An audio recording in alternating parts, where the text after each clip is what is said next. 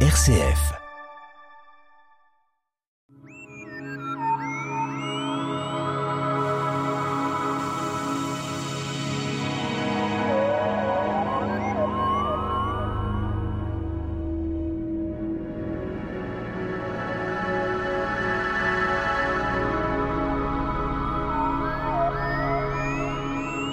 Le grec Aristote a été un pionnier pour de nombreuses appropriations et la, connaissance du monde et de l'astronomie. Notre invité Nicolas Rossetto, Club d'astronomie Les Pléiades, pour en parler.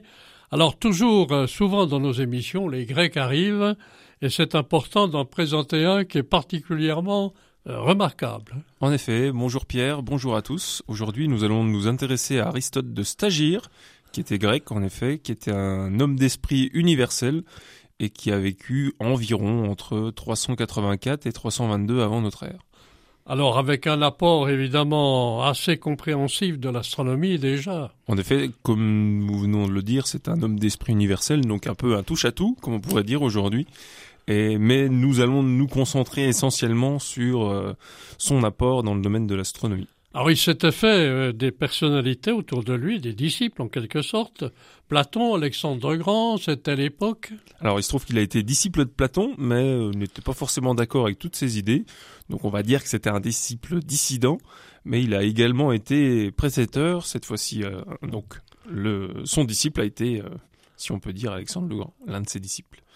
Alors on est dans un contexte assez particulier parce que il veut faire une démarche rationnelle. Alors il s'agit pas, euh, je dirais, d'exception. Il faut qu'il soit en phase pour parler d'une explication du monde, pas forcément de l'astronomie, mais du monde en général. En effet, la, la pensée grecque de l'époque, donc avec les différentes écoles de pensée, avait tendance à s'orienter vers une démarche rationnelle, donc comme vous l'avez dit, qui consiste en une explication du monde qui nous entoure, tout en euh, sauvant les apparences, si on peut dire. Et vient le mot théorie, et quand on entend parler de théorie, c'est assez compliqué parce qu'il faut, pour ceux qui sont spécialistes, ça marche, mais quand il s'agit d'une théorie, il faut une explication. Donc en effet, une théorie, c'est-à-dire que c'est un, un- un modèle euh, de, de pensée qui n'est pas forcément vérifié par l'expérience, donc un modèle de pensée qui consistait à l'époque à penser donc que euh, tout tournait autour de la Terre, comme nous avions pu en parler euh, en-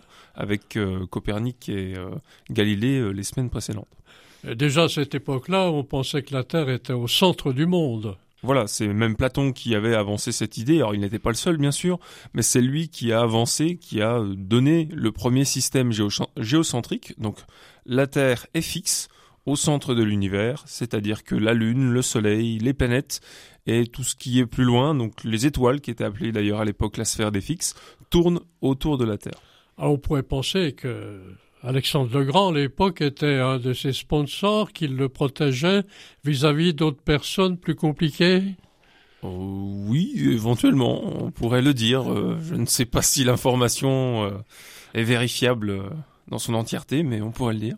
Alors très vite, euh, donc Aristote euh, va se mettre en phase, euh, parler des sphères. Alors à cette époque-là, quand on parle de sphères, on peut penser tout d'abord à des globes terrestres, si ça existait déjà. Oui, et d'ailleurs, la, sphère est considérée comme une surface. Je rappelle, la sphère est une surface, n'est-ce pas? Comme une surface parfaite. Et quand on parle de sphère, généralement, on parlait des, des sphères qui tournent autour de la Terre, et en particulier de la sphère des fixes. Et on, on associait également avec des mouvements uniformes et circulaires. Donc cette idée de perfection à travers euh, la notion ou le, le concept de, de cercle, de sphère, était une idée très répandue à l'époque. Est-ce qu'on avait déjà une idée de ce qu'on pouvait nommer des fameuses planètes autour de ces années 300-400 avant Jésus-Christ? Alors en effet, les, les planètes, euh, c'est-à-dire des, des astres errants, par définition, euh, étaient déjà connus, pas forcément euh, sous le nom euh, sous lequel nous les connaissons aujourd'hui, mais étaient considérés comme des objets qui tournaient autour de la Terre sur des orbites qui étaient circulaires, et elles tournaient autour de la Terre de manière avec des vitesses euh, uniformes, parce que c'était parfait.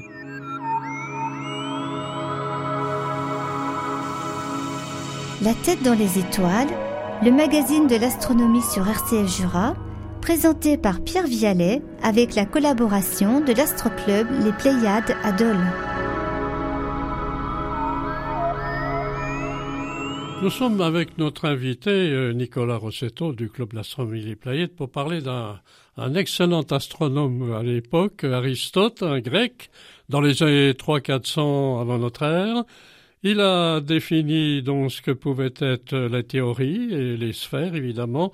Alors, euh, rapport, euh, si on peut dire, l'importance d'Aristote dans le domaine de l'astronomie à cette époque-là. En effet, nous avions dit euh, au début de cette émission qu'Aristote était euh, un homme d'esprit universel, donc il cherchait à trouver une cohérence euh, dans le fonctionnement du monde, donc finalement dans ses explications du monde, dans ses théories, de telle manière à pouvoir apporter une unité et donc une cohésion qui soit acceptée de tous. Est-ce qu'il a laissé des écrits qui datent de ces époques-là ou d'autres personnes ont écrit à sa à son pensée, à sa pensée? Alors des écrits ont été laissés et d'ailleurs euh, cet ordre du monde comme une unité parfaite, une unité euh, qui s'approche de la perfection et euh, qui impose une, une certaine cohésion a, perduré dans l'esprit des, des, savants de l'époque et plus tard pendant des siècles et des siècles. Ce qui nous a donné d'ailleurs une représentation assez unique du cosmos pour laquelle il a fallu attendre une quinzaine de siècles pour commencer à la titiller.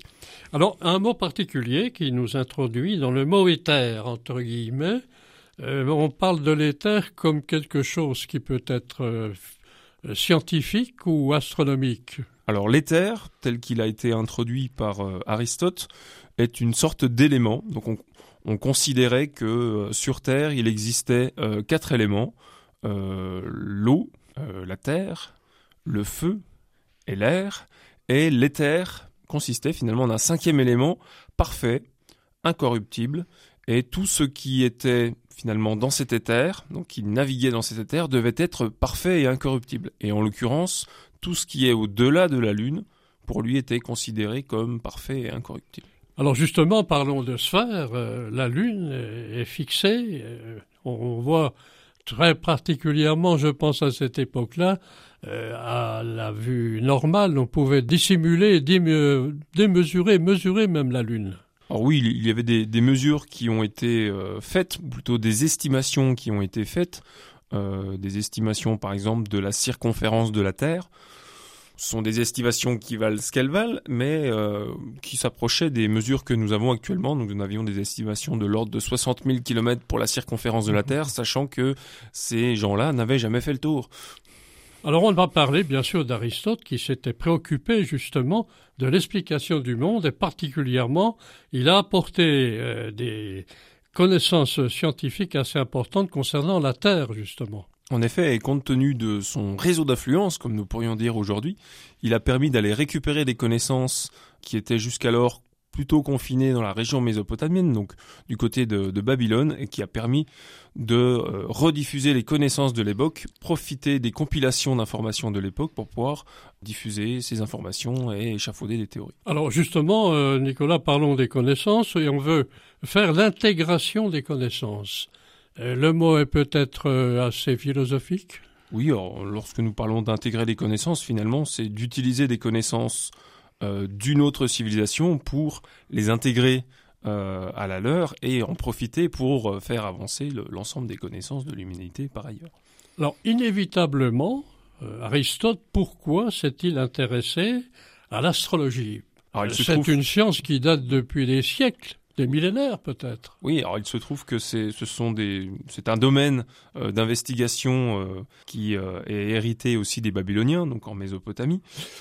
Je ne parlerai pas de science pour autant, mais euh, il se trouve que dès lors qu'on parle d'astronomie, on parle aussi d'astrologie. Et les connaissances astronomiques euh, mésopotamiennes ont été importées euh, dans le monde grec, ainsi que les connaissances en astrologie, ce qui a permis sa diffusion dans le reste de l'Europe par ailleurs. Parce qu'on avait déjà, peut-être à ce moment-là, dans l'astrologie, des, des dieux, des déesses qui étaient dans l'époque actuelle. Éventuellement.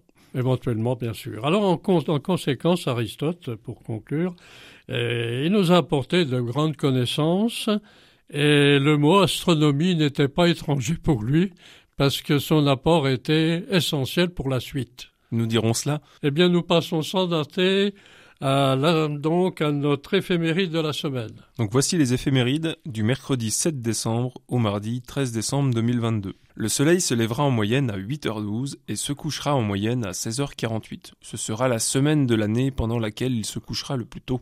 La Lune, elle sera pleine le, ce jeudi 8 euh, décembre. D'ailleurs, elle aura rendez-vous avec Mars, mais nous allons en reparler. Mercure euh, sera éventuellement observable au crépuscule, mais il est encore difficile de l'attraper, étant donné sa faible luminosité et la forte, les fortes lueurs euh, du crépuscule. Si vous cherchez Vénus, c'est un petit peu près la même chose qui va se passer, mais comme elle est un peu plus lumineuse, vous aurez plus de chances de la trouver. Par ailleurs, si vous cherchez à une largeur de main à gauche et une demi-largeur de main en hauteur, juste là où le soleil a disparu sous l'horizon sud-ouest, vous aurez des chances de l'attraper. Pour ce qui est de Mars, nous le disions, elle a rendez-vous avec la Lune. Elle a rendez-vous quand? Elle a rendez-vous le jeudi 8 décembre au petit matin. À partir de 6h00 jusqu'à 7h00, il faudra regarder en direction de l'ouest et vous allez remarquer que Mars va disparaître derrière la Lune donc pendant une heure. Pour ce qui est de Jupiter, elle sera honte dans le ciel, elle se retrouvera plein sud vers 19h30. Et enfin, Saturne continuera à nous accompagner au crépuscule et ira se coucher vers 22h plein ouest. Il restera encore un petit mois et demi pour l'observer confortablement le soir. Eh bien, Nicolas Rossetto, merci pour SF Jura. Merci.